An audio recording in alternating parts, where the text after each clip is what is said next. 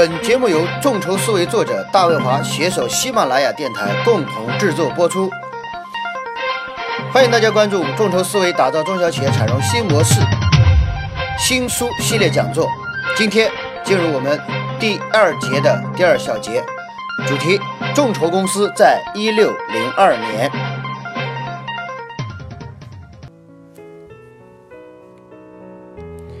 呃，尽管早在一千六百年，英国人成立了全球第一个东印度公司，但真正用众筹方式缔造现代企业制度和现代金融制度的桂冠，却要戴在荷兰人的头上。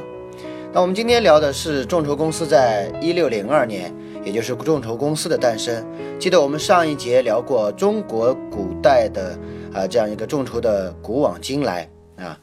那我们接下来从一个案例，我们做一个。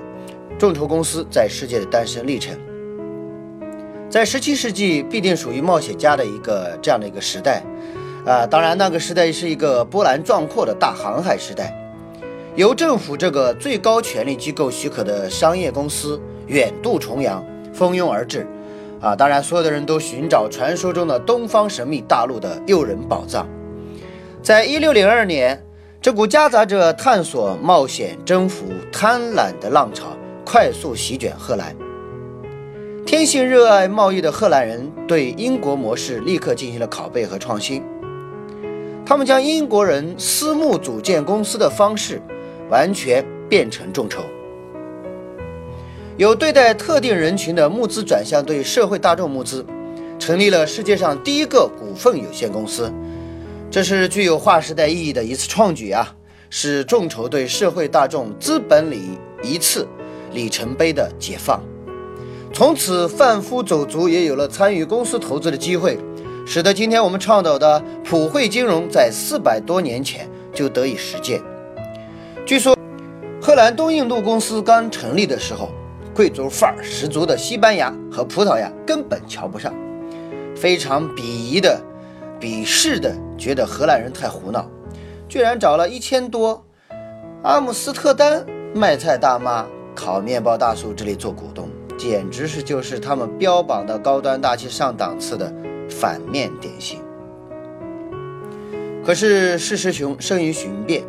荷兰人这种面向大众的筹资方式，为急需建造大船航行的荷兰东印度公司，从普通老百姓那里募集到相当于现在三百万欧元的资本。股东中不仅有普通人，还有荷兰政府。啊，当然，当时荷兰政府以全力作价两万五千荷兰盾入股。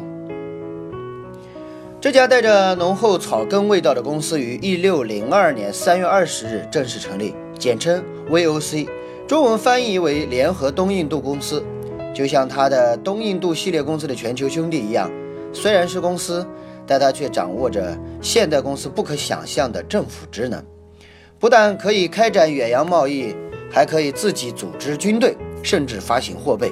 啊，当然最为主要的是，他还进行海外殖民的掠夺。当时我国正处于大明王朝统治之下，著名爱国将领郑成功为了捍卫了民族的尊严，在澎湖列岛和中国台湾岛上击退了荷兰人的入侵。荷兰人实际上就是这些公司制的殖民者。后来这家东印度公司在成立之后的五年时间里。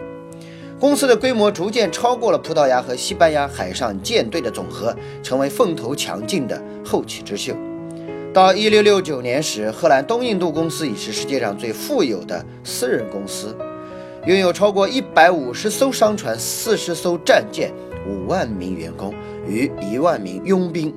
股息高达百分之四十。当然，在这些傲视群雄的战绩背后，却是强盗式的掠夺和殖民。一六一九年，荷兰东印度公司新一任首席执行官科恩到达巴达维亚，建立了公司新的总部。为了建立对丁香贸易的垄断，他将班达群岛上的原住居民杀死或者赶走。科恩第二次成功的冒险是建立起了亚洲国家贸易体系，将其贸易足迹延伸到日本、朝鲜、中国等国家。到了一六四零年。荷兰东印度公司获得了斯里兰卡的加勒，起赶走了葡萄牙人，从而打破了葡萄牙人对肉桂贸易的垄断。一六五八年，荷兰东印度公司围攻斯里兰卡首都科伦坡。到了一六五九年，葡萄牙人还在印度的沿岸据点都被荷兰人落走了。此外，荷兰东印度公司还在波斯、孟加拉、马六甲以及中国大陆的广东以及泰国、中国台湾、印度以及拉巴海岸和科罗曼德海岸建立了据点。尽管这段历史沾满了血腥，但就经济意义来说，这却是荷兰人取得的巨大进步和成功。在17世纪中叶，荷兰东印度公司全球分支机构已经达到上万个，占据全球贸易总额的一半。可以说是霸气侧漏啊！最具有历史意义的一点是，众人参与的众筹行为缔造的荷兰东印度公司成为了历史上第一家上市公司。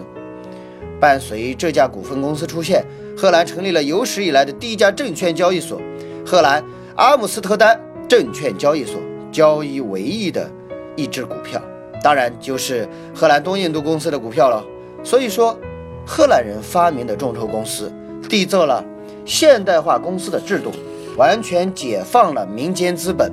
使得普通民众分散的小额财富得以资本化。虽然不幸成为帝国扩张的工具，但在客观客观上的确顺手搭建了现代金融生态体系。当然，更为有趣的是，正是这一由众筹建立公司的远洋贸易走错了路。跑到了当时还是一片荒芜的曼哈顿地区，运价值二十四美元的商品从印第安土著民手中换来的这片大土地，并命名为新阿姆斯特丹。而今天的我们则叫它纽约，它也是全球金融之都。面向大众筹资的公司基因在那时就已经落地生根，为今天掌握全世界金融秘密的华尔街走向巅峰。奠定了基础。通过以上案例，我们可以看出，如果没有1602年荷兰东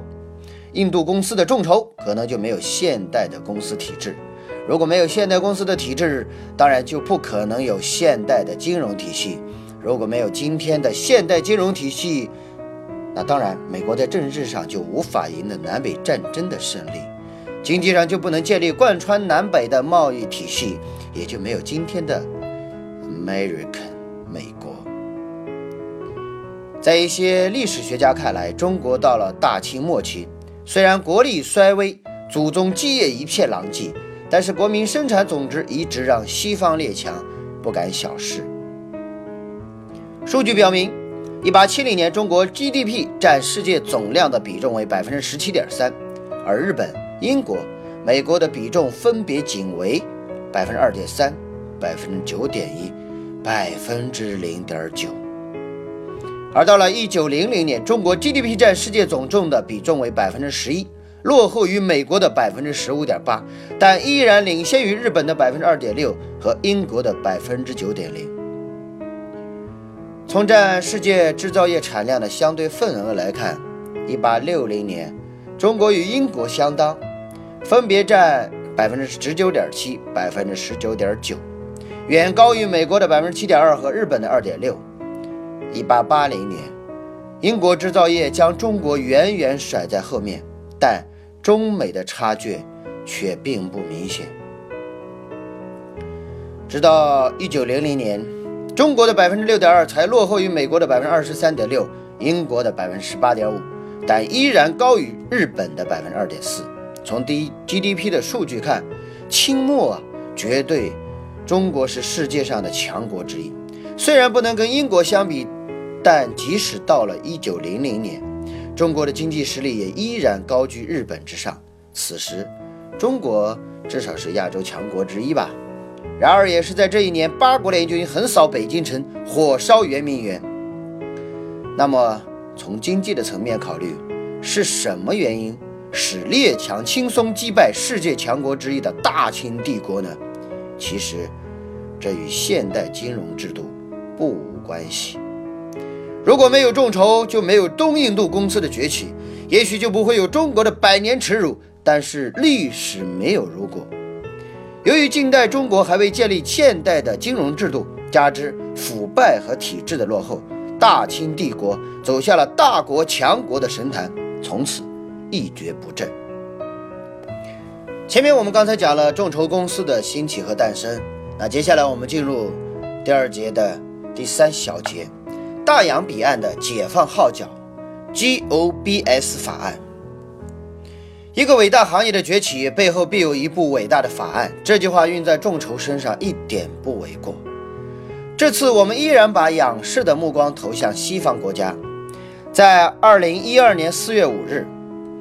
美国总统奥巴马签订了 GOBS 法案。那这个从中文翻译过来，其实就是创业企业融资法案，简称 GOBS 法案。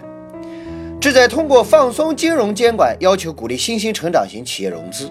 以实现加快经济复苏、创造更多就业机会的目标。这项法案的签署被世界各国因用“震惊”二字来形容。为什么呢？GOBS 法案共有七个部分，其中第三部分将众筹这种具有显著互联网时代特征的新型网络融资模式正式纳入合法范畴。对于众筹形式开展的网络融资活动，包括豁免权利、投资者身份、融资准入法规与国内相应法律的关系等方面做出了具体的规定。可以说，GOBS 法案的出台具有重大的意义。他意识到美国股权众筹环境不佳，一度遭受他人嘲笑的尴尬处境。全球顶级咨询机构麦肯锡曾这样乐观地发声。认为该法案的出台将促使美国出现更多类似苹果、谷歌、Facebook 等以理念和技术领先的世界超级明星公司，而有些传统领头人、创投人士也大声疾呼，他们认为投资界的面貌将因此焕然一新，未来人们将依托众筹这一平台彻底颠覆企业传统的融资模式。通过 GOBS 法案，最大的亮点集中出现在以下两点：第一，根据该法案，企业可以不必向美国证券交易委员会注册，可以公开进行股权融资。GOS GOBS 法案首先解除了创业企业不得以一般诱惑或广告方式非公开发行股票的限制，规定证券发行机构，包括所有由证券发行机构直接控制或者共同控制的实体，可以通过公众集资进行证券发行或者销售。第二。GOBS 法案给股权众筹平台以集资门户的合法地位，创业企业发行或者出售证券应通过经纪公司或者集资公司集资门户进行，而今天的众筹网站就是集资门户的一种具体形态，由此获得相应的法律地位。众筹模式突破了以往由投行等机构主导的公开发行模式。降低了初创公司和普通公众参与股权众筹的门槛，股权投资的门槛。它的角色与传统证券交易商存在明显差异，介于私募发行中介与公开发行中介之间。GOBS 法案明确免除了众筹平台登记成为证券经纪商或者证券交易上的义务。从以上三小节的内容，我们能看看得出来，众筹的古往今来。众筹从最早中国的众筹的很多的远古的案例，到后来世界公司的世界众筹公司这样一个案例的兴起，再到美国 GOBS 法案的立法，那我们能看得出来，众筹这一互联网金融的形态慢慢的凸显出来，从此也体现了众筹的社会价值。那么。我们今天的第二节的部分，第二节、第二小节和第三小节部分到这里就结束了。谢谢大家收听，请大家继续关注众筹思维，打造中小企业产融新模式。感谢大家关注众筹思维，打造中小企业产融新模式新书系列讲座，由大卫华主编，中国财富出版社出版。众筹思维一书现在新华书店各个渠道均有销售，亚马逊。淘宝以及京东书店均有销售，感谢大家关注，关注大维华微信幺八六幺六九九七二五五，共同玩转众筹，探讨众筹，交流和分享众筹，谢谢，再会。